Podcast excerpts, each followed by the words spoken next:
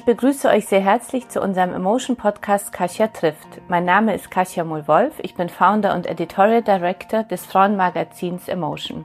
Mit Emotion möchten wir euch auf all euren Wegen der persönlichen und beruflichen Weiterentwicklung inspirieren, damit ihr ein noch glücklicheres Leben führt und vor allem eins, das zu euch passt. Und damit ihr auch künftig nichts mehr verpasst und bei tollen Emotion-Aktionen mitmachen könnt, meldet euch doch für unseren Newsletter an unter www.emotion.de slash newsletter. Dort könnt ihr euch auch für meine neuen Newsletter, ein Café mit Kasia, anmelden. Unser Partner in dieser Folge ist Südtirol und wer dort schon mal geurlaubt hat, kennt die blauen Schürzen, die die Bergbauern traditionell tragen. Die Südtirolerin Anna Quinz hat sich davon inspirieren lassen und 2017 Kollektione gegründet. Eine Modekollektion, die in jedem einzelnen Stück mit dem typischen blauen Baumwollstoff glänzt. Der perfekte Mix aus Tradition und Moderne, modisch interpretiert. Die inspirierende Geschichte von Anna könnt ihr jetzt nachlesen. In Kooperation mit der IDM Südtirol haben wir auf www.südtirol.info slash Frauenpower einzigartige Geschichten über Südtiroler Frauen zusammengestellt. Sie verbindet Kreativität, Ehrgeiz, Traditionsbewusstsein, Stärke und innovative Ideen. Auf www.südtirol.info slash Frauenpower könnt ihr ihre persönliche Suche nach dem Glück und einem guten Leben nachlesen und euch inspirieren lassen. Herzlich willkommen zur neuen Folge meines Podcasts Kasia trifft. Diesmal mit Alexa Hennig von Lange. Ich freue mich sehr, liebe Alexa, dass du virtuell hier in meinem Büro bist, per Zoom live aus Berlin. Herzlich willkommen zu Kasia trifft. Dankeschön, herzlichen Dank. Alexa ist, wie viele ähm, von euch sicherlich wissen, sehr erfolgreiche Romanautorin wir wollen heute gemeinsam über das äh, Schreiben an sich sprechen, über Frauen in der Literatur, natürlich auch über äh, deinen neuen Roman Die Wahnsinnige, der jetzt am 18. August erscheint wird, äh, aber auch über uns Frauen, unsere Stärken und äh, wie wir so das Leben und die vielen Rollen äh, meistern. Ja, ja. ja. Liebe Alexa, ähm, wie bist du eigentlich dahin gekommen, äh, Romanautorin zu werden? War das äh, etwas, was du dir schon äh, als Kind ausgemalt hattest und, und wusstest, ich werde mal Schriftstellerin oder wie, wie bist du dahin gekommen, wo du heute bist? Also erstmal bin ich äh, mit Literatur aufgewachsen beziehungsweise geradezu aufgezogen worden. Also das heißt, äh, meinen Geschwistern und mir wurde immer sehr, sehr viel vorgelesen ähm, auch äh, schon als wir längst selber lesen konnten. Ähm, ähm, äh, wir haben ähm, so einmal querbeet die Klassiker von meinen Eltern vorgelesen bekommen, Märchen, äh, Kinderbücher. Äh, aber so haben wir doch eine ganze Brandbreite an Literatur mitbekommen und auch mitbekommen, wie unterschiedlich ähm, die einzelnen Leute erzählen, schreiben, äh, welche Themen sie haben und gleichzeitig habe ich aber darüber auch erfahren, wie sehr man sich doch mit der Welt verbinden kann über Literatur, weil eben in Literatur Themen behandelt werden, die ähm, mich selbst plötzlich angesprochen haben und ich mich verstanden gefühlt habe. Also die, den absoluten Schlüsselmoment hatte ich mit 13 Jahren, als meine Mutter mir der Fänger im Roggen äh, mitgebracht hat von G.D. Salinger und ich dieses Buch gelesen habe, was ja nun auch schon ein paar Jahrzehnte alt war und aus der Perspektive eines 16-Jährigen, glaube ich, erzählt wurde, Holden Caulfield, der in New York äh, der 50er Jahre äh, unter, ich glaube, es sind die 50er, also es ist schon so lange her, mhm. unterwegs ist und äh, aus seinem Leben äh, erzählt. Und ähm, mit einem Mal hatte ich das Gefühl, der, der ist ja ich. Äh, mhm. der, der, der erzählt mein Empfinden, meine Gedanken und obwohl der ja ein komplett anderes Leben führte, der war Internatsschüler äh, und ähm, hatte eine Schwester eben, äh, die irgendwo äh, in New York, äh, glaube ich, ich kriege es alles gar nicht mehr zusammen, mhm. jedenfalls sein Leben war vollkommen anders als meins und trotzdem war sein Empfinden, seine Gedanken, äh, meinen so ähnlich. Und mit einmal habe ich A verstanden, ich muss nicht 50 Jahre alt sein, um einen äh, Roman zu schreiben oder um überhaupt brauchbare Gedanken zu haben, sondern offenbar gibt es ähm, Gedanken, die auch in, äh, die jeder Mensch hat, der sich ein bisschen mit sich selbst beschäftigt und mit der Welt. Und äh, über diese Gedanken, über diese Empfindungen kann man sich mit anderen verbinden, wenn man sie aufschreibt oder liest. Und mhm. ähm, das ähm, war tatsächlich der Grund, warum ich schreiben wollte, weil ich mich A der Welt mitteilen wollte, aber nicht um mir selbst so ein Denkmal zu setzen, sondern ähm, ja, um mich mit ihr zu verbinden, äh, vielleicht auch auf Dinge aufmerksam zu machen, die mhm. mich beschäftigt haben. Und der andere Punkt war tatsächlich, ähm, dass ich von einer sehr feministisch denkenden Mutter aufgezogen wurde, ähm, die sich, glaube ich, ein anderes Schicksal für ihre Kinder und gerade Töchter gewünscht hat äh, als ihr eigenes. Nämlich sie hat uns gewünscht, dass wir sehr selbstbestimmt durchs Leben gehen mhm. können, dass wir unser eigenes Geld verdienen, dass wir geistig tätig sein können, dass wir ähm, äh, und sie hat uns doch regelrecht vor der Ehe gewarnt, was schlussendlich bedeutete, dass ich mein eigenes Geld verdienen muss, wenn ich mich selbst mhm. finanzieren möchte mhm. und was ich auch äh, ohnehin wollte. Und gleichzeitig wollte ich unbedingt Mutter sein und ähm, so war der Wunsch, Schriftstellerin zu werden, lag also total auf dem Weg. Äh, also das war ja klar, dass ich dann zu Hause würde arbeiten können und mich auch um Kinder womöglich äh, würde kümmern können. Man könnte jetzt natürlich sagen, das klingt alles total blauäugig. Ja, jeder weiß, dass Schriftsteller oder dass das Bild des brotlosen Schriftstellers zu einem hm. der poetischsten überhaupt gehört. Ja, also, wie soll man sich gerade mit diesem Beruf über Wasser halten? Das hat mich aber überhaupt nicht interessiert, weil ähm, ich davon ausgegangen bin, dass das äh, funktioniert. Also es hat, es, ich habe es gar nicht in Frage gestellt. Mhm.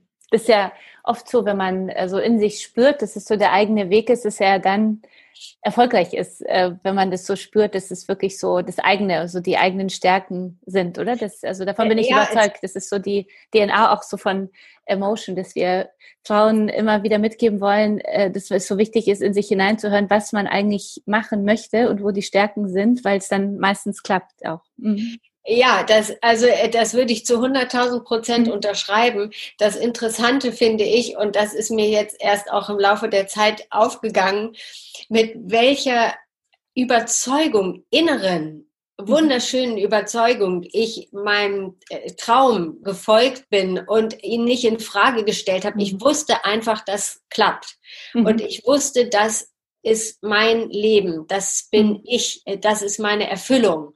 Mhm. Und ich muss sagen, dass mir das über die Jahre total verloren gegangen ist. Diese totale Überzeugung. Ähm, und jetzt langsam, ja, fange ich wieder an zu mhm. sagen, äh, äh, aber wusstest, das hat doch schon immer. mal funktioniert, ja. Mhm. Und es ist tatsächlich so, je mehr ich mich wieder darauf besinne, mhm. desto leichter gehen die Dinge, desto mhm. äh, unangestrengter gehen die Dinge. Äh, mhm. Und ähm, es ist ja wirklich tragisch, dass man manche Sachen äh, so vergisst, ähm, mhm. weil äh, es natürlich auf dem Weg von damals bis heute, äh, man, ich will sie nicht mal Rückschläge nennen, mhm. aber es gibt Reaktionen auf äh, mhm. das, wer man ist, wie man ist, ähm, was man tut. Äh, meine Bücher wurden äh, rezensiert, äh, ich wurde rezensiert, ich wurde angeguckt und ähm, das hat auf mich natürlich Eindruck gemacht. Mhm. Und äh, diesen Eindruck bewusst wieder loszuwerden, auch ihn einerseits zu nutzen, um daraus zu lernen und sich weiterzuentwickeln, aber davon nicht niederdrücken zu lassen, ja, das ist äh, äh, eine, eine Aufgabe, äh, die ähm, ja, die äh, spannend ist, aber derer man sich auch bewusst sein muss überhaupt mhm. erstmal. Aber vielen Dank für, für das Teilen dieser Erfahrung, weil ich glaube, das ist so äh, schön auch für unsere Zuhörerinnen und Zuhörer so zu wissen, dass auch so eine Berufung, wie ich sie jetzt nennen würde, an die man selber total glaubt, durchaus auch äh, auf einem Weg auch immer mal wieder abhanden kommt, durch die, wie du gesagt hast, durchs Außen. Aber ich glaube, es ist wichtig, ähm, sich, also so empfinde ich das, also für mich ist so meine Berufung, äh, Emotion zu machen, Frauen zu inspirieren, ja, und sie zu ermutigen, so ihren Weg zu gehen, aber natürlich, äh, und auch Unternehmerin eben zu sein, aber natürlich geht es äh, in der Krise manchmal dann auch ein bisschen so verloren und man muss sich dann in so einem ja. Krisenmoment wieder hinsetzen, so mache ich das zumindest und überlegen, ja. warum machst du das Ganze und dann kommt sie wieder, ja, so ja. wie du gerade sagst und dann geht's wieder nach vorne und äh, ich stelle mir dann immer so ein Bild vor, wie wie alles aussieht, wenn es so ähm, alles funktioniert, wie ich mir das so, wovon ich so überzeugt bin. Ja. Und das treibt ja. mich dann wieder raus, zieht mich dann wieder raus. Ja, ja. Weiß ja. nicht, wie ist es bei dir? Ist, hast du dann irgendwie ein Bild oder ist es ein Gefühl? Ja, also ich, ich glaube, und das würdest du wahrscheinlich auch sagen, es geht gar nicht primär um das Erfolgreichsein, sondern um das Erfülltsein. Erfülltsein, äh, ja. Und mhm. ähm, das heißt, äh, wenn ich mich erfüllt fühle, dann ist der Erfolg auch egal. Genau.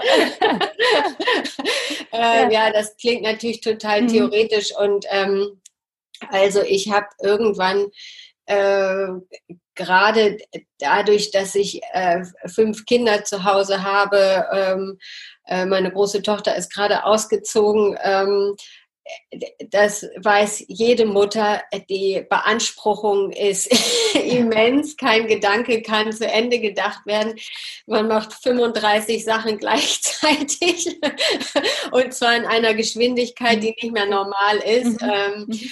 Und äh, um sozusagen auch diesem inneren Stressgefühl, was sich dann über die Jahre immer stärker bemerkbar gemacht hat, ähm, äh, wieder äh, Raum zu bekommen, habe ich dann angefangen zu meditieren und ähm, die Meditation hat mich tatsächlich auch an enorm schöne Zustände aus meiner Kindheit erinnert. Ähm, in äh, Momenten, äh, an Momente, in denen ich ganz bei mir war und die diese Momente kennt wahrscheinlich auch jeder, wenn er sich ein wenig schafft, an seine Kindheit zu erinnern, nämlich die Momente, als absolute Stille war, wenn man ganz bei mhm. sich war, entweder auf dem Bett gelegen hat oder im Sandkasten gespielt hat und die Ameisen beobachtet mhm. hat, die kleinen roten Spinnenbabys, der Himmel sich über einem spannte und äh, quasi wie die Zeit stehen blieb und man mhm. sich atmen gehört hat. Das ist nichts anderes für mich als wunderschöne Meditation Mhm. Und das ist Erfüllung. Und ähm, an diese Momente im Grunde genommen denke ich oder die rufe ich hervor, äh, auch wenn ich nicht in der Meditation bin, sondern wenn ich überhaupt wieder äh, Zugang zu mir bekommen möchte. Hm. Und natürlich ein Moment, als ich 17, 18 Jahre alt war, als ich auf Partys auf Partys gegangen bin. Äh, ja, so es war Sommer und es waren so viele so kleine Open-Air-Partys, Sit-ins und ich komme aus Hannover. Das ist ja eine sehr sehr grüne Stadt, auch in der. Innenstadt. Es waren Partys auf den auf Lichtungen im Wald und dieses Gezwitscher und man geht so los in seinen Vintage-Klamotten aus mhm. dem Second-Hand-Laden und mhm. denkt, wow, wer wird da sein? Und alles ist möglich. Und dieses mhm. Gefühl mhm. mit dem Vogelzwitschern und mhm. diesem diesem Rauschhaften, mhm, ja, dem Leben, äh, so, ja, also ja, das äh, äh, mhm. alles, ja, alles ist möglich. Das ist auch so mein absoluter Gänsehautmoment, wo ich denke, ja, Alexa, du warst doch so sicher, dass dein Leben groß und golden wird. Mhm. Schön. Vielen Dank äh, dafür. Für diese, die, du bist ja Mutter äh, von, von fünf Kindern, äh, selber Schriftstellerin. Wie bringst du sie jetzt an, an die Literatur eigentlich heran? Das ist ja so die große Frage von uns allen, glaube ich, die zuhören und auch Eltern sind. Äh, wie schaffen wir es im digitalen Zeitalter, wo Digitalisierung natürlich auch so, so wichtig ist? Ja, ja. Trotzdem aber ähm, die Kinder, äh, die großen Klassiker und die wichtigen ja. Bücher und die Begeisterung zum Lesen auch äh, zu, äh, ja. bei ihnen zu erwecken. Ja, wie, wie machst du das? Was ist so deine Erfahrung? Du hast ja auch so eine tolle tolle Zeitrange von Altersrange von deinen Kindern von ja. 21 bis 4 jetzt ja also wie wie ähm, wie hast du es hast du es geschafft und wie bist du vorgegangen? Oder wie hast du es versucht? Also ich habe, glaube ich, einfach ist vieles günstig für mich gelagert. Mein Mann liest sehr gerne. Meine mhm. Eltern, habe ich schon gesagt, lesen sehr mhm. gerne. Ähm, das heißt, wir haben viele Bücher zu Hause. Ähm, äh, das ist schon mal, ich sage mal, sind, ist ein, das Bücherregal ist ein Einrichtungsgegenstand, ja. der uns vereinfacht, dass mhm. es selbstverständlich ist, dass ein Buch gelesen wird. Darauf liegt nichts Negatives. Mhm. Dann äh, sind, also gerade meine großen Kinder sind früher viel bei meinen Eltern gewesen, haben mit ihnen Urlaube gemacht und da haben meine Eltern Gottlob das Gleiche getan wie bei äh, uns Kindern. Sie haben meinen Kindern sehr viel vorgelesen und ähm, also bei meiner großen Tochter ist es überhaupt kein Problem. Jetzt äh, inzwischen ist es eher ein Problem. Sie liest so viel, dass ich gar nicht mehr hinterherkomme, äh, ihr noch irgendwie einen Tipp zu geben, sondern inzwischen hat sich das umgekehrt. Okay, also okay. Also ich die Bücher, die sie mir äh, empfiehlt, gespielt. Und ähm, es war ganz süß. Neulich war sie in der Buchhandlung, hatte vergessen, ein Buch abzuholen. Und dann rief die Buchhandlung bei uns an, äh, weil sie nicht die Adresse von meiner Tochter hatten und sagten, kommt Ihre Tochter denn noch, um das Buch abzuholen? Also das ist, ähm, äh, wir, wir gehen da also oft ein und aus und ähm, die, mein Mann liest den Kindern sehr, sehr viel vor. Äh, ich würde gerne mehr vorlesen, aber mhm. In der Zeit mache ich meistens das Abendessen. Aber äh, ja, was, was so die Technologien anbelangt, ich finde, die, äh, die Beobachtung, die ich gemacht habe, ich bin ohne äh, Fernsehen aufgewachsen. Mhm. Äh, wir hatten einen Schwarz-Weiß-Fernseher irgendwann von unseren Verwandten bekommen, der im Keller stand. Der Keller wurde zugeschlossen und wir durften nur ab und zu da runter und irgendwie äh, für so ein Tierdokumentation angucken oder ein Colt für alle Fälle oder also ja, genau. äh, absolut gemäßigte mhm. Sache. Nicht mal Sandmännchen jeden Tag. Mhm. Also es war wirklich mhm. sehr wenig, was wir gesehen haben. Und äh, ich finde das äh, nicht durchhaltbar heute. Und damals hätte ich auch gerne ein bisschen mehr ferngesehen, ganz einfach, äh, weil ich gerne in der Schule mitgeredet hätte. Was seht ihr? Was habe ich mhm. gesehen? Wie schätzen wir das ein? Um so einen verbindenden Moment zu schaffen. Ähm, also von daher sind wir da jetzt mit unseren Kindern nicht äh, absolut äh, äh, streng. Allerdings gibt es natürlich Zeiten, in denen sie Fernsehen dürfen und in denen sie äh, also bitte nicht Fernsehen. Das heißt, wir beschränken das äh, bewusst. Allerdings habe ich eben die Beobachtung gemacht, dass ähm, die Kinder doch über das Fernsehen äh, so viel Wissen auch mhm. aufnehmen mhm. und, ähm, und äh, Eindruck von der Welt bekommen, mhm. egal ob das äh, SpongeBob ist oder ähm, so ist Zauberschrank mhm. äh, oder äh, Checker Tobi oder mhm. so. Äh, es ist doch, ähm, äh, finde ich, sehr dankenswert, äh, was da auch äh, gerade was sozusagen die Struktur Strukturierung der Welt anbelangt, mhm. eben doch an die Kinder vermittelt wird, was man selbst im Alltag gar nicht so hinbekommen könnte. Von daher verteufle ich das nicht. Ähm, man muss nur gucken, dass es eben äh, doch ähm, in dem Bereich bleibt, wo die Kinder nicht hyperaktiv werden. Mhm. Vielen, vielen Dank. Ich bin, äh, ich habe mich gerade selber auch wiedergefunden, weil meine Tochter mit Logo angefangen hat. Also ja. das gucken die ja auch so in der Schule und und ich bin dann auch manchmal total überrascht und begeistert, was sie dann alles erzählt und wie sie uns dann die, die Themen, die gerade passieren, auch ähm, erklärt, ja, und wie ja. sie das so verstanden hat. Und da hatte ich auch so, da dachte ich auch, es geht, im Endeffekt habe ich auch das Gefühl, es geht um die Dosis, aber ganz, also es wäre ein Fehler, äh, das ganz zu vergessen. Also ich bin auch mit ganz wenig Fernseher aufgewachsen, äh, Fernsehen. Ja. ja. Und, ähm, aber ja, aber es ist eine Herausforderung, eine Gratwanderung. so.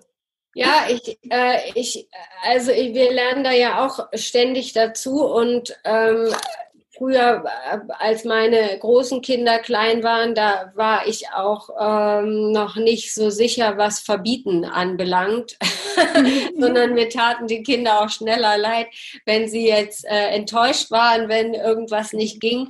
Und inzwischen würde ich sagen, habe ich so eine ganz gute Rigorosität gefunden, dann doch äh, den Fernseher auszuschalten und das auszuhalten, äh, wenn äh, Klagen kommen. Das Interessante ist aber auch, und das wissen auch alle Mütter im Grunde genommen, Kinder gewöhnen sich total mhm. schnell äh, daran. Wenn man dreimal gesagt hat, so, jetzt ist Schluss nach einer halben Stunde, dreimal wird, äh, wird geklagt und gemeckert, ja, und beim vierten Mal, okay, ich gehe dann wieder spielen. ja, gut. Sehr gut. Ja. Du hast ja äh, selbst ähm, mal äh, als Autorin für gute Zeiten, schlechte Zeiten mhm. gearbeitet. Ähm, wie kam es denn dazu? Und, ähm, und du hast ja auch schnell wieder da, damit aufgehört, aber es hat mich dann schon überrascht. so, ja. ist das ja so ein, wie, wie bist du dahin gekommen? Ja, im Grunde genommen hat mich das damals selbst auch überrascht. Ähm, also. Ich war mit 21 nach Berlin gekommen, hatte da fürs Fernsehen erstmal gearbeitet ähm, äh, und hatte da Cutter-Assistentin. Äh, gelernt ist zu mhm. viel. Ich habe äh, mhm. mitbekommen, wie das geht, geht und habe ja. assistiert. Und dann äh, habe ich gleichzeitig als Model gearbeitet, äh, was damals ja im Grunde genommen auch äh, so ein bisschen selbstverständlich war, wenn man als sehr junger Mensch in dieses sich sehr stark wandelnde Berlin kam. Und ähm, so bin ich darüber äh, zu Kabel 1 gekommen, zu dem Fernsehsender und habe da eine Kindersendung moderiert, Bim Bambino. Mhm. Und da äh, während dieser Zeit, äh, ich hatte im Monat vielleicht 10, 15 Drehtage, hatte ich jedenfalls sehr viel Kapazitäten, um eben meinen ersten Roman zu schreiben, Relax. Äh, Gerade auch, weil die auch gleich darauf kommen. Mhm. Ja, ich in den drehfreien Zeiten also nicht nur geschrieben habe, sondern auch sehr interessante Erfahrungen äh, sammeln konnte äh, bezüglich Nachtleben also. und hedonistische Lebensführung. Und ähm, und als dann nach einem Jahr diese äh, Moderation vorbei war und ich auch meinen ersten Roman geschrieben hatte, auch einen Verlag dafür gefunden hatte, für den es nicht sehr viel Vorschuss gab, war irgendwann tatsächlich also meine Rücklagen aufgebraucht und ähm, es ging einfach schlicht darum, Geld zu verdienen. Mhm. Und ähm, da ich ja jetzt schon äh, Einblicke ins Fernsehen bekommen hatte ähm, und wiederum Freunde von mir auch bei gute Zeiten, schlechte Zeiten als Regisseur beziehungsweise als Drehbuchautoren ah, okay. mhm. arbeiteten, haben sie gesagt, ich kann mich ja da mal vorstellen und das habe ich dann getan getan. Und ähm, das war auch eine sehr, sehr interessante Erfahrung. Ähm, also ich will es heute fast als spirituelle Erfahrung beschreiben, weil ich in einem Team gearbeitet habe und wir haben die ganze Zeit im Team die ähm, die nächste Woche entwickelt, die Folgen für die nächste Woche entwickelt. Und jede Woche haben wir also fünf Folgen entwickelt im Aber. Team. Und das mhm. muss natürlich unheimlich schnell gehen. Und das mhm. wird natürlich sehr schnell auch emotional, ja. ja. und äh, es werden die ganze Zeit Ideen rausgehauen, aber weil es so schnell gehen muss, werden diese Ideen natürlich auch genauso schnell wieder zunichte mhm. gemacht. Mhm. Also gesagt, das klappt, das klappt nicht, nein, äh, Wahnsinn, überhaupt nicht. Ja, und äh, das war also doch eine Übung im Gehen lassen und nicht okay. beleidigt mhm. sein. Also mhm. wenn man jetzt gerade mit dieser glorreichen Idee kommt, dass dann drei Leute einen anbrüllen und sagen, das geht gar nicht. Gar nicht, weiter. Also. Nicht aufzugeben, sondern immer weiter. Mhm. Ja, also mhm. Mhm fünf Minuten später die nächste Idee. Aber dadurch, dass das auch alle gemacht haben, wurde das äh, dann irgendwann äh, doch normal. Also mhm. zu produzieren, gehen zu lassen und sich doch in so, ein, in so einem schöpferischen Prozess zu befinden. Äh, am Ende ist da das Format. Ja, darüber kann man diskutieren. Und ich habe, glaube ich, mhm. äh, noch nie eine Folge gute Zeiten, schlechte Zeiten bewusst im Fernsehen gesehen. Mm, außer wenn wir mal so wissen sollten, wie, wie sehen jetzt die Räume da eigentlich aus. Ähm, aber es war doch äh, während des Prozesses des Entwickelns ein starkes Mitfühlen mit diesen Figuren auch und zwar mhm. bei allen. Deswegen war das ja so echauffierend und so emotional. Ähm, das heißt also, äh, äh, das Format spielt nicht so eine große Rolle, sondern die en Intensität, mit der da schöpferisch tätig äh, ähm, die Leute schöpferisch tätig sind, das, die ist enorm. Mhm. Das ist ja dann schon angesprochen, dann kam 97 ja dein Debütroman äh, Relax. Hattest du das Gefühl, als du es geschrieben hast, auch schon, dass du damit so durchstarten würdest? Das ist so dein, äh, dass du dann sozusagen zur erfolgreichsten Autorin deiner Generation äh, damit werden würdest? Ja, pff Ich, also quasi diese Kategorie gab es für mich nicht. Ähm, es gab für mich eine andere Kategorie, nämlich äh, die tatsächlich des Klassikers. Okay.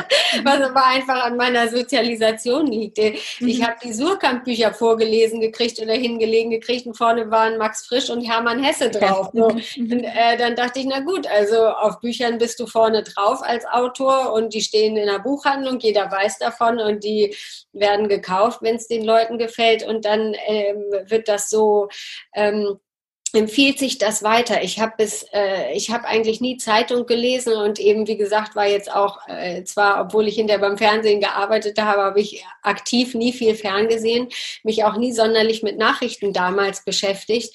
Äh, das heißt, ich war total überrascht, dass sich plötzlich die Leute ähm, medial für mich interessiert ja. haben. Mhm. Und ähm, ich habe das eher dann total pragmatisch gesehen, weil ich dachte, das ist gut, ähm, weil ich dann weiterschreiben kann tatsächlich. Okay. Mhm. Und das wurde natürlich trotzdem irgendwann zu einer Art Selbstläufer, weil äh, klar mir klar wurde, worauf reagieren die Leute besonders, wenn ich was sage, was tue. Mhm. Und ähm, ja, äh, äh, irgendwo wurde ich dann auch so ein bisschen äh, zunehmend ferngesteuert durch die Reaktion. Ähm. Gleichzeitig war ich total begeistert von meinem Buch Relax, ähm, weil ich ein Buch, das Buch geschrieben hatte, was ich selbst gerne gelesen hätte. Okay. Mhm. Ähm, und ich habe gedacht, es werden die Leute finden, die ähnlich empfinden. Also da war ich wieder bei dem, weswegen ich überhaupt mhm. angefangen habe zu schreiben.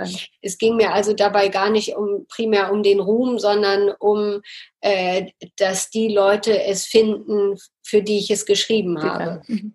Wie, woher nimmst du deine Geschichten? Du hast ja danach ja noch einige Bücher geschrieben. Also wie entwickelt, also wie kommst du, da können wir auch gerne auch schon auf dein äh, aktuelles Buch äh, vielleicht so als Beispiel äh, zu sprechen kommen. Äh, wie äh, kommen die Geschichten zu dir?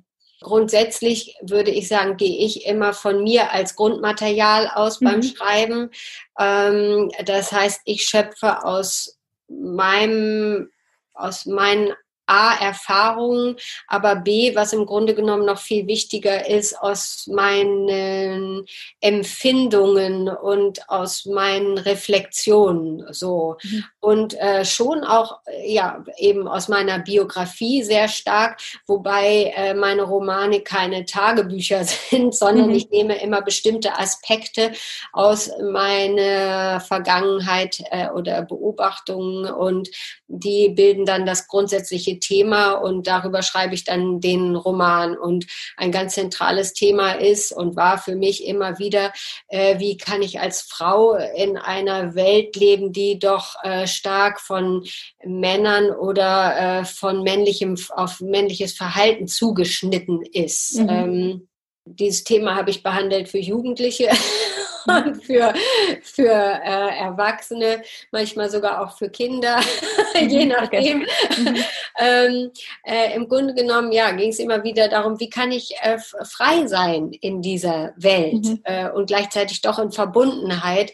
Und äh, insofern ähm, äh, fängt eine Stimme im Grunde genommen an, in meinem Kopf zu erzählen und dieser Stimme folge ich dann und dann merke ich, okay, das könnte der nächste Roman werden und ich höre dieser Stimme zu und sie redet immer weiter und dann äh, kommen Nebenfiguren dazu und irgendwann erkenne ich das ganze Muster, die, die ganze Dramaturgie und ähm, ich schreibe. Das ist also ein Prozess, der jetzt weniger am Reißbrett äh, vorher vorbereitet wird, sondern tatsächlich ein sehr intuitiver Prozess. Mhm. Ähm, bei Johanna der Wahnsinnigen oder bei der Wahnsinnigen, bei dem Buch, was jetzt äh, erscheint, bin ich auch so vorgegangen und doch wieder ganz anders. Also mit 19 Jahren hat mir mein erster Freund damals äh, die, äh, ein Buch geschenkt, das er in der Buchhandlung gefunden hatte. Das hieß Wahnsinnsfrauen. Das war auch beim Surkamp Verlag erschienen. Mhm. Und darin waren mehrere Frauenschicksale enthalten, unter anderem von der Schriftstellerin Virginia Woolf, Sylvia mhm. Plath, der Bildhauerin mhm. Camille Claudel. Also alles mhm. Frauen, die ja ein tragisches Ende genommen haben, weil sie sich mit ihrer Rolle, äh, mit ihrer Rolle als Frau in einer von Männern dominierten Welt eben nicht anfreunden konnten. Und unter anderem war da die Biografie von Johanna der Wahnsinnigen drin, mhm. die vor 500 Jahren gelebt hat, eine spanische Prinzessin. Und ähm, einerseits habe ich mich mit ihr sofort verbunden gefühlt, weil sie auch wohl rote Haare gehabt haben muss. Andererseits konnte ich mich so sehr mit diesem Zustand des Gefangenseins mhm. äh, ähm, verbinden, äh, äh, was, äh, was sie auf, den sie offenbar stark gehabt haben muss, unter dem sie gelitten haben muss, dieser Beengung, dieser, dieser, ja, diesem Unverständnis, warum das tiefste innere Bedürfnis, äh, von dem man als Frau äh, weiß und spürt, dass es richtig ist, vom Außen nicht so aufgenommen wird, sondern womöglich eher diffamiert oder sogar zerstört wird. Und ähm, Johanna die Wahnsinnige ist mir im Laufe äh, meines Lebens immer wieder begegnet und mein damaliger Freund hat mir, glaube ich, dieses Buch geschrieben, weil er mit meinen ich sag mal, Gefühlsschwankungen mhm, ja. ja. nicht richtig umgehen konnte, sondern denen so ein bisschen ratlos gegenüberstand und dachte, wenn ich mich jetzt mit diesen Frauen verbinden kann, dann irgendwie verstehe ich mich vielleicht auch besser. Und mhm. im Grunde genommen hatte das aber was anderes zur Folge. Ich habe mich besser verstanden gefühlt, aber ich wurde auch immer wütender. Ja, ähm, ja, diese Zwangsläufigkeiten, mhm. äh, dieses, naja, also das kann man vielleicht später noch ins Detail mhm. gehen. Na, jedenfalls ähm, bei der Johanna, die hat mich immer wieder begleitet und jetzt war es so an der Zeit, sie als das war auch ein sehr bewusster Prozess, sie als äh, Romanfigur zu wählen und nicht mehr mich quasi als alter Ego zu verwenden, sondern eben in der Zeit zurückzugehen, 500 Jahre zurück, äh, weil ich im Grunde genommen auch zeigen wollte, dass sich an unseren Strukturen bis heute tatsächlich nicht so viel verändert hat. Natürlich werden wir heute nicht mehr eingesperrt als Frauen, wenn wir was mm, in der Welt verändern wollen, wenn wir ähm, selbstbestimmt äh, agieren wollen. Nichtsdestotrotz leben wir noch äh, die Realität, in der wir heute noch leben, die wurde von Männern geprägt mhm. und äh, die fußt auf Strukturen, die von Männern mhm. geprägt mhm. wurde. Und wenn heute jemand kommt, eine Frau kann auch ein Mann oder Minderheit sein und sagen, genau aus dem Grund muss ich aber etwas an dieser Realität ändern, ist eigentlich äh, die ähm, erste Reaktion, das wäre Wahnsinn. und nichts anderes ist der Johanna passiert. Okay. Mhm. Die hat gesagt, an diesen Strukturen muss sich etwas ändern. Ihre Mutter war Isabella die Katholische. Die hatte Kolumbus damals losgeschickt, den Seeweg nach äh, Indien zu finden. Er hat Amerika entdeckt. Das war eine sehr einflussreiche Frau, ihre Mutter, aber sie hat nach männlichen Prinzipien. Mhm. regiert. Mhm. Und äh, Johanna, ihre Tochter, die war gegen die Inquisition. Ja, sie war dagegen, ähm, sich äh, Menschen äh, zu unterwerfen, äh, äh, zu, äh, zu Dingen zu zwingen, zu foltern. Ähm, sie äh, äh, Menschen auf Scheiterhaufen zu stellen und ähm, sie hat aber auch an ihrer Mutter, der Isabella, ähm, gesehen, dass sie im Privaten trotzdem eine zutiefst unglückliche Frau war. Mhm. Äh, sie war sehr mächtig, sie hatte großen Einfluss, aber sobald ihr Mann sie betrogen hat, wusste ihre mhm. Mutter auch nicht mehr, wie kann ich als Frau, die empfindet, die Schmerz empfindet, die Erniedrigung mhm. äh, empfindet, wie kann ich darauf reagieren, außer mit, äh, äh ja, äh, mit Wut, mit Verzweiflung. Und ähm, da war es eben mit dem weiblichen Selbstverständnis doch nicht so weit, ja. Mhm. Und äh, Johanna, und mit der Großmutter von Johanna war es genauso gewesen. Und Johanna hat sich im Grunde genommen eigentlich einen anderen Weg gewünscht für sich, äh, ein anderes weibliches Selbstverständnis. Und davon erzähle ich im Roman. Mhm. Hast du eine, eine Message, die du damit dann auch rüberbringen willst äh, an die, die Frauen, die, äh, also an uns Frauen, nicht die Frauen, an uns Frauen, die, die in dieser, äh, wie du gesagt hast, sehr männlich, immer noch männlich geprägten Welt leben? Naja, ich, ich glaube, dass, oder was ich an der Johanna sehr mag, ist, dass sie nicht die, ähm, die Strukturen übernehmen will, in mhm. denen mhm. sie existiert. Sie ist Thronfolgerin, aus Versehen wird sie Thronfolgerin, sie äh, soll Herrscherin über ein immenses Reich werden, ja.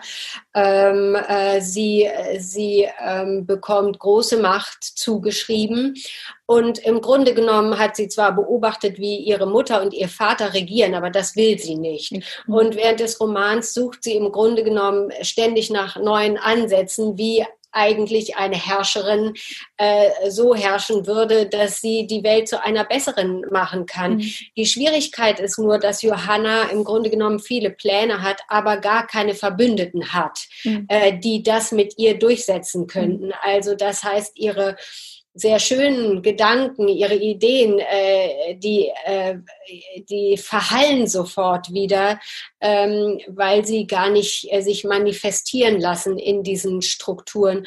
Und ähm, gleichzeitig äh, gibt sie nicht auf, äh, daran festzuhalten.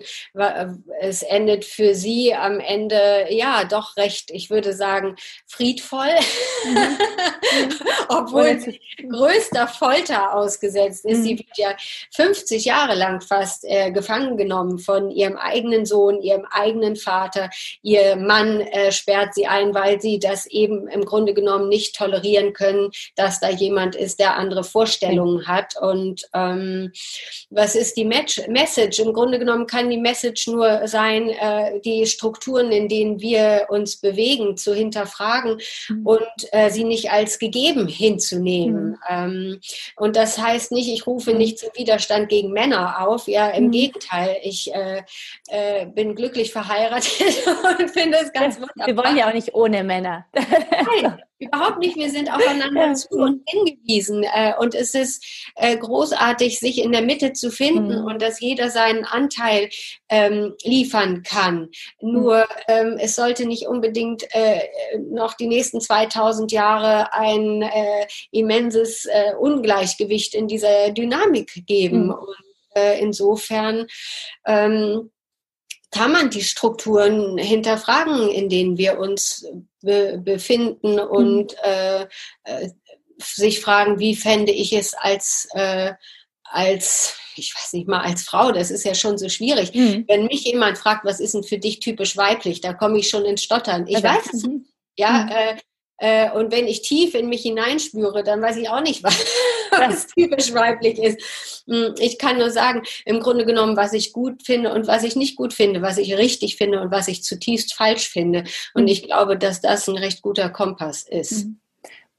Und ich fand deinen Gedanken äh, auch so wichtig zu sagen, die sie hat äh, ihren Weg vielleicht nicht ganz so umsetzen können, wie sie wollte, weil ihr Verbündete gefehlt haben oder dass, dass man äh, so sagt, zum einen äh, sich äh, die Strukturen sich vorzunehmen, aufzubrechen, aber nicht alleine werden wir es nicht schaffen, sondern gemeinsam mit Verbündeten, egal ob Mann oder Frau, oder? Also das ist so meine Überzeugung, also dass wir beide brauchen, damit sich endlich, äh, endlich was so verändert. Aber alleine werden wir es nicht schaffen, sondern nur, ähm, nur gemeinsam, wenn wir andere davon überzeugen. Und da gibt es ja in Deutschland noch sehr, sehr viele Menschen, die man davon überzeugen muss, dass ja, dieses ja. sehr männlich geprägte Leben nicht das Richtige ist. So. Was wären denn deine Ansätze? Was denkst du denn, ähm, was muss sich verändern, damit wir unserer Gleichberechtigung näher kommen? es geht ja für mich im Grunde genommen nicht nur um die weibliche Gleichberechtigung oder Gleichberechtigung mhm. zwischen Mann und Frau, sondern es geht grundsätzlich darum, was wir für normal halten. Mhm. Und ähm, da lesen wir in den Nachrichten von schlimmen, schlimmen Dingen, von äh, Zuständen, die keiner von uns im Grunde genommen tolerieren darf und, und äh, aus tiefstem Herzen auch nicht tolerieren kann. Also als Beispiel äh, äh, will ich jetzt auf die Massentierhaltung ganz mhm. kurz hinweisen. Ja. Das ist furchtbar, ja. Mhm. Ähm, wenn man äh, wenn man das schon allein als ähm, Beispiel nimmt oder wie mit dem Klima umgegangen mhm. wird, wie konsumiert wird, äh, zu mhm. welchen Preisen wir in dritte Weltländern äh, mhm. Dinge produzieren lassen. Da ist auch äh, die Gleichberechtigung ganz, ganz weit weg. Und äh, wir leben trotzdem auf einer äh, Welt. Wir sind alles Gottes Kinder, wenn man so möchte, oder Gottes Geschöpfe. Und es geht im Grunde genommen nicht, dass wir uns mehr nehmen, als uns zusteht. zusteht. Und ähm, ich glaube, dass es da total wichtig ist, sich auf sich zu besinnen und gar nicht zu gucken, wer macht noch mhm. alles mit, ja, ähm, sondern zu gucken, wie möchte ich es machen, wie finde ich es für mich schön, mhm. ähm, ist es für mich schön und angebracht, mir mehr zu kaufen, als ich brauche. Ähm, äh, ist es äh, richtig, dass wegen mir Kinder in dritte Weltländern für sehr wenig Geld mhm. unter schlimmsten Bedingungen arbeiten, Frauen, Frauen mit Kindern, Männer. Ähm, das glaube ich, wenn man sich da ein ganz bisschen nur mal informiert, ist die Antwort total mhm. klar. Und mhm. die Antwort ist auch schön, ähm, weil es ähm, sozusagen ein sich wieder näher kommen ist. Es ist mhm. im Grunde genommen ein Zärtlichsein zu sich selbst. Mhm. Äh, es entsteht ja ein großes Verbundenheitsgefühl und das hat nichts mit ähm, Gott, mit Betulichkeit zu tun oder auch nicht mit Betroffenheit und auch nichts mit Gutmenschentum zu tun. Es gibt die zehn Gebote, die haben wir mitbekommen und die finde ich sind, äh, dafür muss man nicht mal äh, Christ sein oder christlich mhm. erzogen worden sein. Sie geben aber doch einen guten Hinweis darauf, im Grunde genommen, wo ungefähr ähm, der Weg hindurch äh, führt und ähm, äh, ein Weg, der uns allen zugutekommen kann. Mhm. Und das und wie du sagst, dass äh, jeder von uns äh, selber schon seinen, Be äh, seinen Beitrag dazu leisten kann, oder? Ich, ja. Äh, das äh, finde ich auch, ist auch so meine Überzeugung, dass wir nicht immer denken, ah, man müsste das und das, so große, die großen Veränderungen sind es eben nicht nur, sondern es fängt ja so im, im Kleinen bei mir selber an. Das, ja. Ähm, mh, ja. Die, wenn wir nochmal äh, zurückkommen auf weibliche starke Charaktere, äh, ja, ähm, also wie jetzt äh, du die Johanna, äh, die Wahnsinnige auch besprochen, äh, beschrieben hast, äh, was macht für dich einen starken weiblichen Charakter aus? Ein starker weiblicher Charakter. Oder eine starke weibliche, also eine Frau, eine weibliche Frau wollte ich schon sagen, eine starke, äh, starke Frau. Was ist ähm, also was ich an der Johanna, äh, an Johanna der Wahnsinnigen ähm, während des Schreibprozesses sehr, sehr schön fand, war, dass sie immer mehr zu sich selbst kommt, dass sie mhm. immer größeren Frieden in sich findet, obwohl die äußeren Umstände entsetzlich sind. Also man kann sich nicht vorstellen, unter was für furchtbaren, furchtbaren Bedingungen diese Frau noch 50 Jahre lang, sie war bereits Mutter von sechs Kindern, mhm. existiert hat. Sie wurde so schlimm gefoltert. Äh, sie wurde mit den Händen auf den Rücken gedreht, äh, aufgehängt, Gewichte an den Füßen. Sie wurde mit kochendem Wasser übergossen. Sie wurde mit glühendem Metall verbrannt. Und das, was überliefert worden ist, ist, dass diese Frau immer noch sehr kluge Dinge von sich gegeben hat, immer in Ruhe, sehr überlegt und ähm, sehr genau Bescheid wusste und sehr alt geworden ist für die mhm. Zeit, also vor 500 Jahren, unter den Umständen, mhm. äh, unter denen sie, äh, in denen sie gelebt hat. Und ähm, das glaube ich, dass man das nur erreichen kann, wenn man in sich absolut sich selbst gefunden hat. Und diese Ausstrahlung muss sie gehabt haben, sonst wäre sie nicht bis heute äh, doch eine Figur, an die man sich erinnert und die bis heute Rätsel aufgibt, ähm, weil sie doch sehr bemerkenswert gewesen sein mhm. muss. Und ähm, ja, was ist für mich also eine starke Frau? Eine starke Frau ist für mich oder ein starker Mensch oder ein mhm. bemerkenswerter Mensch, der trotz der Umstände, in denen er sich womöglich befindet, und wir alle empfinden uns eigentlich permanent als Opfer unserer Umstände, mhm. ein Mensch, der damit aufhört, sich als Opfer zu sehen, sondern ähm, sieht, dass, äh, dass die Dinge so sind, wie sie sind und dass sie, dass ihnen im Grunde genommen nur mit Ruhe begegnet werden, mit innerer Ruhe begegnet mhm. werden kann. Und kann sich äh, jeder von uns in sich selbst finden?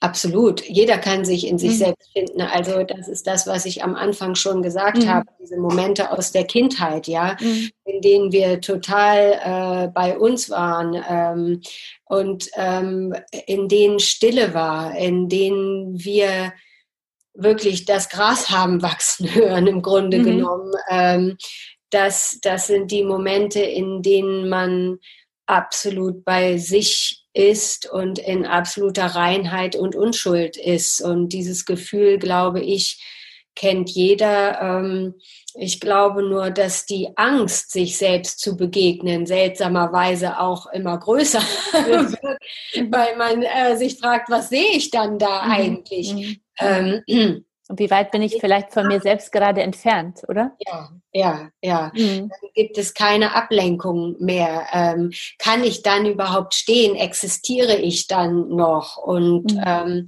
gleichzeitig ist das natürlich auch etwas, was wir unseren Kindern doch eigentlich wünschen, dass sie mhm. sich selbst genügen. Was äh, beten wir unseren Kindern den ganzen mhm. Tag vor? Ist doch egal, was der andere sagt. Mach dich doch genau abhängig. Sei nicht traurig, ist mhm. nicht so schlimm, das vergeht wieder. Und was ist mit uns? Wir mhm. sagen, du bist so toll, du bist so süß, äh, sagen wir zu unseren Kindern. Ich liebe dich so sehr. Es ist doch in Ordnung, wenn derjenige dich nicht zum Geburtstag einlädt. Es ändert doch an deinem großartigen Leben nichts, ja? Mhm. Äh, warum leben wir selber als Eltern nicht mhm. danach? Wir wünschen mhm. unseren Kindern, dass sie auf dem Stuhl sitzen können und sagen können, für mich ist alles schön heute. Mm, mm. Ich habe äh, gerade äh, vor paar Tagen äh, ähm, gepostet äh, über einen Moment bei meiner, also so sag, sag ja zu dir selbst, ja, und, äh, und habe mich erinnert, dass meine Tochter hat davon geschrieben, als sie im Kindergarten war nach dem letzten Urlaub, also bevor sie in den Kindergarten gekommen ist, hatte ich äh, gesagt, äh, sie gefragt, auf wen sie sich so am meisten freute zum Kindergarten nach dem Urlaub und dann hat sie gesagt, auf sich selbst.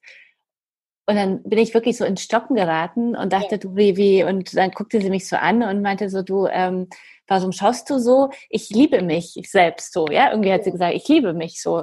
Ja. Und dann dachte ich mir, was, also kriege ich immer noch Gänsehaut, weil ich dachte, wie schaffe ich es als Mutter diese Einstellung über diese Pubertät und diese Klicken in der Schule und, und dieses, was du das eigene Körperbewusstsein, was du der eine ist sehr dünn, die andere entwickelt sich so, man weiß ja nie, also was so alles so auf den, welche Herausforderungen dieses Mädchenleben jetzt noch vor sich hat. Ja. Und wie schaffe ich das so zu, zu retten, ja? Und ich merke so zwei, drei Jahre später, das wird sie heute nicht mehr ganz so sagen. Und, ja. und ich glaube, das ist aber so der, was du auch gesagt hast, so der Schlüssel zum glücklichen Leben ist, dass wir wieder dahin kommen, wo wir waren, als noch nicht von außen so auf uns eingegriffen worden ist und wir beurteilt und bewertet worden sind oder selber verunsichert waren, weil wir gescheitert sind irgendwo und, und dass man sich wieder so in dieser, klingt jetzt irgendwie so esoterisch, aber ähm, ich hoffe, alle wissen, was ich meine, also diese, in dieser Selbstliebe wiederfindet und sagt, ich bin gut so wie ich bin und ich liebe mich selbst, dann kann mir keiner, kein anderer eigentlich mehr was tun, so, ja. Aber das finde ich so verrückt, weil, weil Kinder haben das ja am Anfang. Ja. so. Ja, aber es ist ja bei Kindern auch fraglos, weil sie viel mhm. mehr, würde ich, also ich gehe nur jetzt erstmal von mir als Kind mhm. aus oder wenn ich meine Kinder spielen sehe. Mhm. Und ist ja eine Freude an sich selbst im mhm. Grunde genommen. Also dieses Pulsieren äh, von jeder Zelle im Körper. Ich erinnere das noch so sehr als Kind, wie das mhm. war. Ja, ich habe ja gespürt, ich habe Sandalen an den Füßen. Ja, mhm. über mir rauschen die die Blätter. Es ist, ich habe Sand unter den Fingernägeln. Also dieses absolute äh, Empfinden, im, im gegenwärtigen Moment zu mhm. sein. Mhm. Und ähm, ja, dann rauscht die Welt über einen hinein und man rauscht in die Welt hinein und ähm, man wird so weggespült und irgendwann im Leben äh, tritt ja für eigentlich wahrscheinlich auch für jeden der Moment ein, wo man sagt, okay, äh, das habe ich jetzt verstanden, jetzt will ich wieder zu mir zurück, ich vermisse mich. Mhm. Und eigentlich ist das ein toller Moment und es ist auch toll, dass die Welt einen einmal so weggerissen hat, weil jetzt tritt ja das Bewusstsein zutage, das aktiv dafür sorgt, dass man sich äh, wieder zu sich hin bewegt.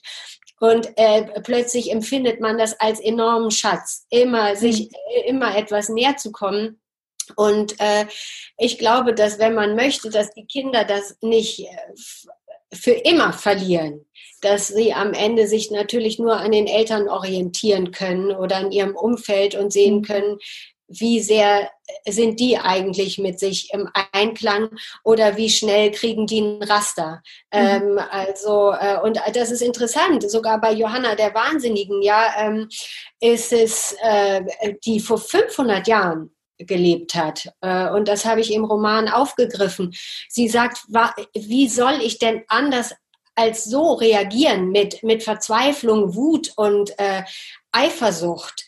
Wenn meine Mutter und meine Großmutter mir das Gleiche vorgelebt haben. Hm. Ich habe keine anderen Reaktionsmuster äh, zur Verfügung. Und das ist Johannas Aufgabe. Sie muss aus diesen Reaktionsmustern finden, um überhaupt in eine Kommunikation zumindest mit sich einzutreten hm. und sich von, dem, von den äußeren Begebenheiten, die schlimm sind, sie wird von ihrem Mann ähm, betrogen, erniedrigt, eingesperrt, um eben nicht immer wieder gegen diese Wände zu rennen als, als äh, Furie, äh, als wütende, hilflose Frau, die sich als Opfer empfindet, sondern äh, zu sich zu kommen und zu sagen, okay, dieser Mann kann es offenbar nicht anders. Ähm, ich äh, löse mich innerlich davon. Mhm. Und äh, ich kann ihm sagen, wie ich es gerne äh, schön finden würde.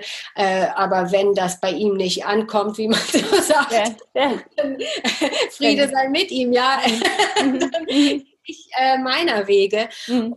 Äh, wir kennen das bei äh, unseren Kindern genauso. Wenn wir jedes Mal schreien, wenn ein Saftglas umfällt, ja, irgendwann fangen die Kinder auch an zu schreien, wenn ein Saftglas umfällt. Mhm. mhm. Also ist es immer wieder an uns zu gucken, wie reagiere ich. Und das mhm. ist furchtbar anstrengend. Man denkt sich, ey, ich habe doch so viele Sachen den ganzen Tag zu tun, wieso soll ich jetzt auch noch darauf achten? Mhm. Mhm.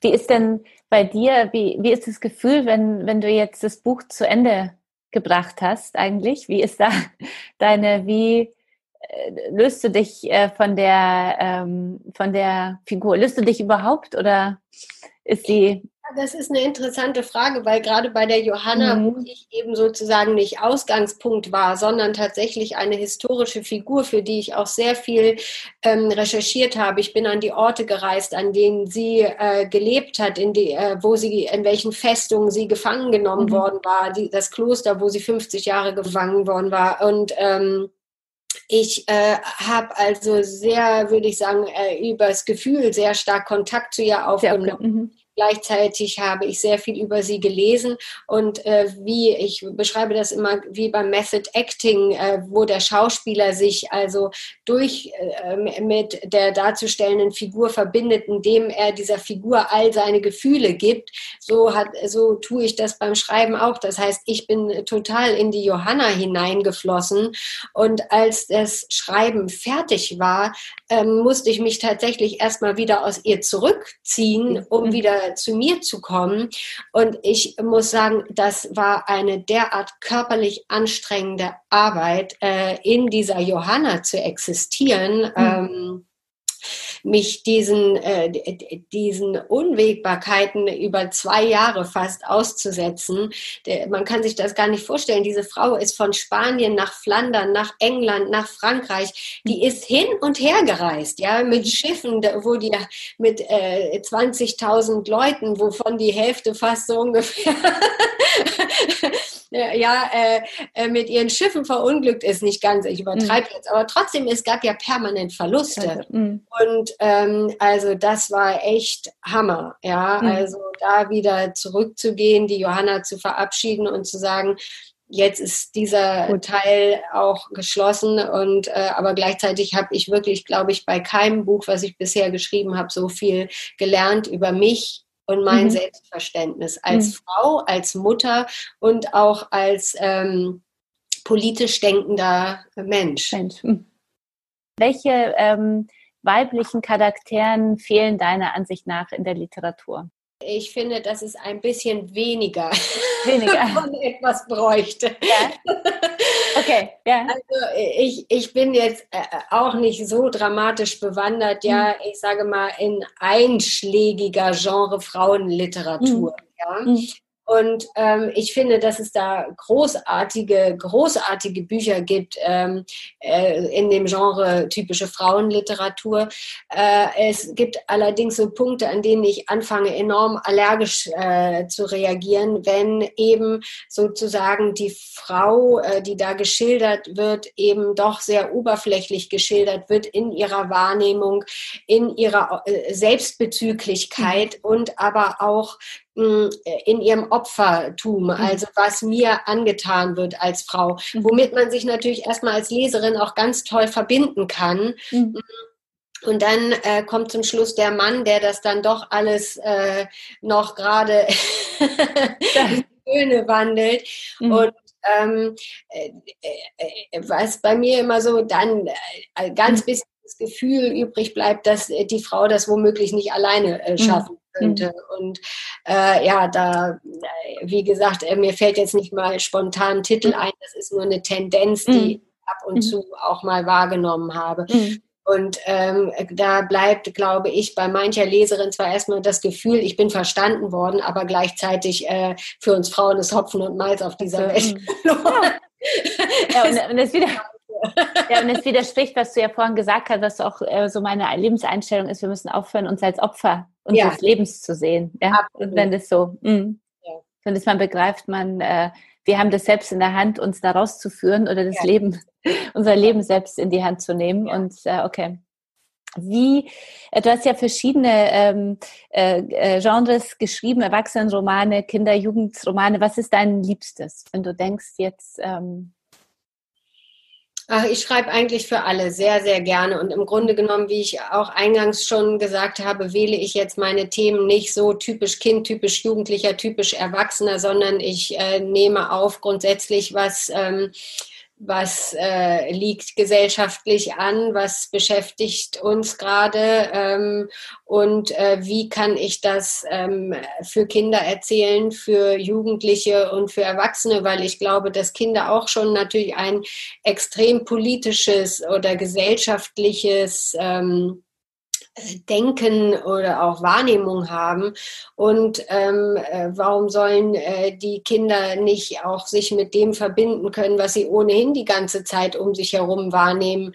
Ähm, und ähm, das heißt nicht, dass ich irgendwelche gesellschaftskritischen oder politischen Bücher schreibe, aber ich greife Themen auf, mit denen wir zu tun haben und mit denen sich Kinder, Jugendliche, Erwachsene sowieso auseinandersetzen. Und ich versuche sie so zu erzählen, dass man sie sehr leicht aufnehmen kann, sich sehr leicht damit identifizieren kann und doch äh, versteht, äh, dass man eine klare Haltung dazu einnehmen kann. Und die ist eben äh, Nächstenliebe. Genau. Ganz simpel. Ganz simpel. Finden sich denn deine Kinder auch wieder in deinen Büchern? Ja, schon. Ja? Und wie kommt es an? Bücher von mir gelesen. Und ähm, die Jüngeren, die sind jetzt eher natürlich noch ja die sind jetzt gerade bei den Kinderbüchern, hm. aber die gefallen ihnen auch sehr gut. Also hm. doch. Und wer ist so der erste Kritiker deiner Bücher? Äh, mein Mann. Dein Mann, okay. Ja, ja. Äh, mhm. Und er ist ein ganz toller Kritiker. Aber er ist selber nicht Schriftsteller. Er ist, er ist Journalist, Journalist und ähm, das war allerdings auch ein Prozess, ja, als wir hm. damals vor zehn Jahren anfingen, dass mein Mann also meine Texte las, da haben wir beide an Hospitalismusanfällen gelitten, ja. Also, wir konnten nicht mehr reden, Zähne knirschen, so Kieferstarre. ich muss kurz aufstehen, komm gleich wieder. also, dass wir wirklich nicht wussten, ob wir je wieder zusammenfinden, ja. Ähm, Aber wir sind da hart äh, dran geblieben und inzwischen ist es sehr, sehr schön miteinander Texte anzugucken, zu besprechen, weil wir uns natürlich auch sehr genau kennen, sehr genau wissen, äh, was will der andere erzählen, wie will er es erzählen, warum will er das so erzählen. Und äh, es ist wirklich für mich so wunderschön zu wissen, mein Mann ist derjenige, der das liest und er wird immer schaffen, noch einmal die Aspekte zu finden, die mir ohnehin wichtig sind und äh, mhm. mit mir das noch weiter zu bearbeiten. Okay. Schön. Hattest du oder hast du in, auf deinem äh, Weg äh, Vorbilder oder Inspirationen, die, also Menschen, die dich sehr inspiriert haben oder die dich sehr inspirieren? Also zum einen hat äh, meine Eltern, Eltern mich genau, sehr, sehr, sehr mhm. inspiriert. Ähm, das heißt nicht, dass meine Eltern eine glückliche Ehe geführt haben. Sie sind nach 50, über 50 Jahren immer noch verheiratet und inzwischen führen sie eine sehr glückliche Ehe.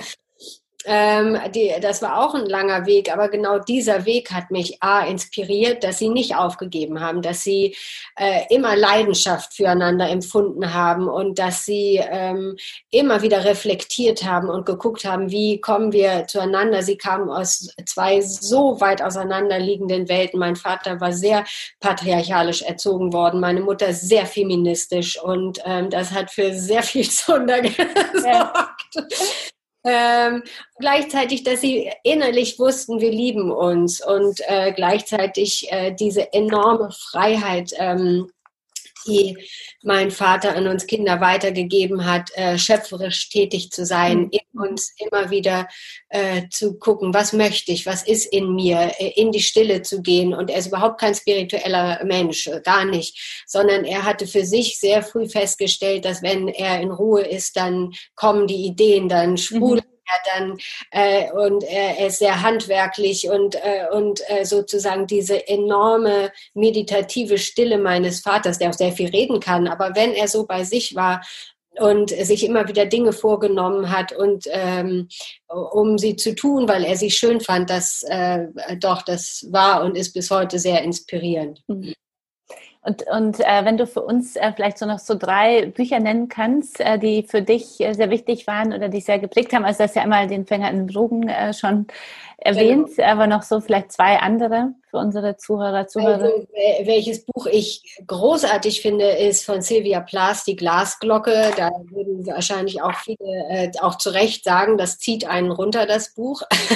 Ja. Das äh, erzählt im Grunde genommen äh, mehr oder weniger fiktionalisiert ähm, den Werdegang von der Schriftstellerin Sylvia Plath, die sich 1963 äh, selbst das Leben genommen hat, weil mhm. sie in totaler Zerrissenheit auch gelebt hat äh, zwischen Muttersein, Schriftstellerin sein, äh, ihre innere Stimme zu finden, Ehefrau zu sein und äh, sich dann schlussendlich auch mit der Rolle in dieser doch relativ äh, männlich dominierten Welt als Frau nicht zurechtgefunden hat. Mhm.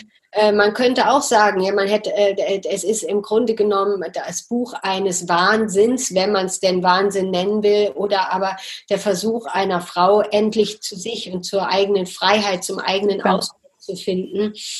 Und äh, dann gibt es ein zweites Buch, das heißt Du sagst es. Äh, das ist von Conny Palmen geschrieben, mhm. einer Niederländerin, mhm. die im Grunde genommen vor ein paar Jahren sich den Ehemann von Sylvia Plath vorgenommen hat, der äh, damals schon gestorben war aber aus seiner Perspektive heraus noch einmal erzählt, wie es eigentlich war aus seiner mhm. Und das mhm. ist so großartig, weil er plötzlich eine ganz andere Sylvia Plath erzählt. Okay als mhm. die, die wir aus der Glasglocke kennen. Und äh, bis dato wurde er immer als der Schuldige angesehen, der mhm. Frau in den Selbstmord getrieben hat. Und er zeigt aber trotzdem auch, mit welchen Dämonen sie per se mhm. zu kämpfen hatte und was ihn als Mann beschäftigt hat. Mhm. Und das ist so toll zu sehen.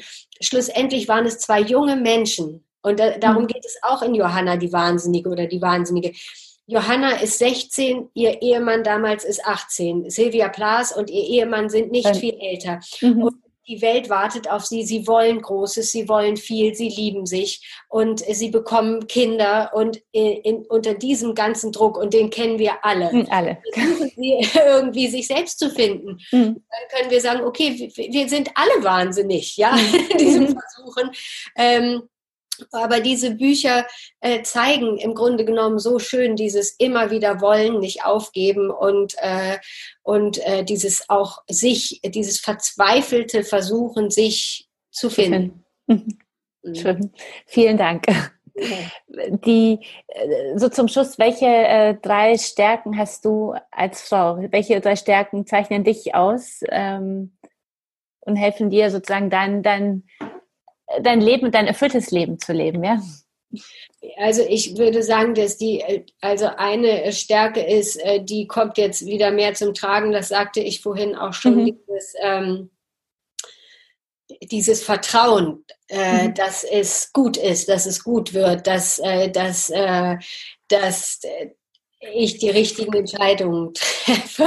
Mhm. Das heißt nicht, dass ich sage, so, jetzt wird es gemacht und das wird nicht mehr diskutiert, sondern dass ich innerlich mir mehr wieder vertraue, dass mhm. ich äh, weiß, was gut ist. Und mhm.